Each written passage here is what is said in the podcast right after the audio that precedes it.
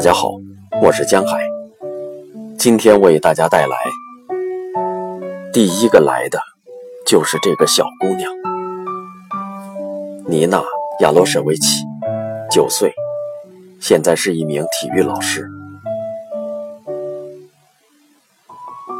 家里所有人都为这件大事激动不安。傍晚，大姐的未婚夫来向大姐求亲。大家讨论到深夜，什么时候举办婚礼？新婚夫妇去哪里登记结婚？邀请多少客人？而一大清早，父亲就被叫到了兵役委员会。一个消息传遍了整个村子：战争爆发了。妈妈惊慌失措，怎么办呢？我只想着一件事。忍过这一天就行了。还没有一个人跟我解释，战争不是一天两天的事，也许会延续很长时间。正是夏天，天气炎热，我想到小河里洗澡，可妈妈把我们叫到一起，准备上路。我还有一个哥哥。刚把他从医院里接回来，他的一条腿做了手术。他回来时拄着双拐。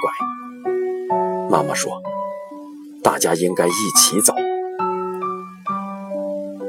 往哪里走？谁也不知道。走了大约五公里，哥哥一瘸一拐，哭了。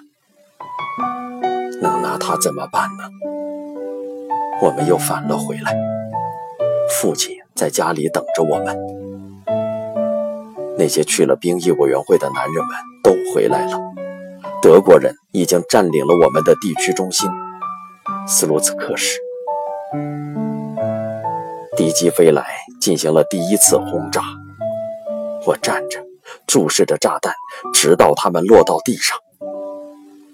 有人提醒说，应该张开嘴巴。要不然耳朵会被震聋。于是我就张着嘴，捂住耳朵，但仍然能听到那些炸弹飞落的声音、呼啸的声音。这简直太可怕了！不仅脸上的肌肉，就连全身的肌肉都绷紧了。我家院子里挂着一只水桶。当一切安静下来，摘下它，数了数上面，一共有五十八个窟窿眼儿。水桶是白色的，他们从高处以为这是一个蒙着白色头巾的人，于是他们就开枪扫射。水桶吸引了他们的视线。第一批德国人是坐着大汽车来到村子的。汽车上装饰着白桦树枝。我们这里举办婚礼的时候也会这样装饰，折来好多桦树枝扎花车。我们透过篱笆悄悄地偷看他们。那时候没有院墙，只有篱笆。从柳毛子后面窥探，看起来他们和普通人没什么两样。我想看看他们长着什么样的脑袋。为什么我有这样的预感？他们都长着不是人类的脑袋。已经有传言说他们会杀人，会放火。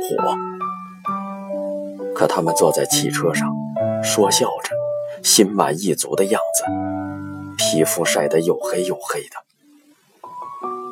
清晨，他们在学校的院子里做早操。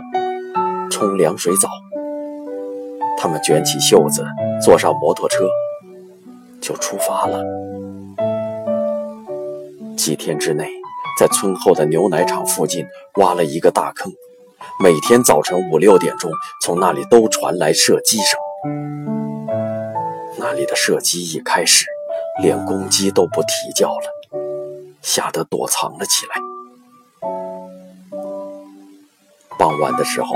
我和父亲赶着大车从那里经过，在离大坑不远的地方，他拉住了马车的缰绳。我过去一下，他说：“我去看看。”他的堂姐在那里被枪杀了。他走过去，我跟在他的后面。突然，父亲转过身拦住我，不让我看到那个大坑。你回去，你不能再往前走了。我只看到我迈过的一条水沟，里面流的水是红色的。一群乌鸦腾空飞起，那么多的乌鸦，我尖叫了起来。这之后的几天里，父亲不能吃东西。他看见一只乌鸦，就跑进屋子，浑身发抖，像发疟子一样。在斯卢茨克的公园里，吊死了两位游击队员的家人。天寒地冻，吊死的人都被冻得硬邦邦的。每当刮风时，他们就被吹得摇摇晃晃，嘎吱嘎吱作响，嘎吱嘎吱的，就像森林中冻僵的树木。这种声音。当我们被解放后，父亲去了前线，他跟着队伍出发了。他不在家的战争期间。妈妈给我做了第一条裙子，裙子是妈妈用包脚布给我缝制的。包脚布本来是白色的，她用墨水染了染，一条袖子染的颜色不太好。我很想把自己的新裙子给女伴们看看，于是我就侧身站在栅栏边，袖子染得好的一边朝外，把染得不好的一边。藏在里面，我觉得自己打扮的是这么漂亮，这么美丽。学校里坐在我前面的小女孩叫阿尼亚，她的父亲和母亲都去世了，她和奶奶住在一起。他们是难民，是从斯莫林斯克逃难来的。学校给她买了大衣。毡靴和锃亮的胶皮套鞋，女老师拿来，把所有东西都给她放到了课桌上。我们悄无声息地坐着，看着，因为我们中间任何人都没有这样的毡靴，这样的大衣，我们都很嫉妒他。有一个小男孩撞了安妮亚一下，说。瞧你多幸运呐！他倒在地上，哭了起来，抽抽噎噎地哭了四节课。父亲从前线回来了，大家都赶来看望我的爸爸，也看望我们，因为爸爸回到了我们的身边。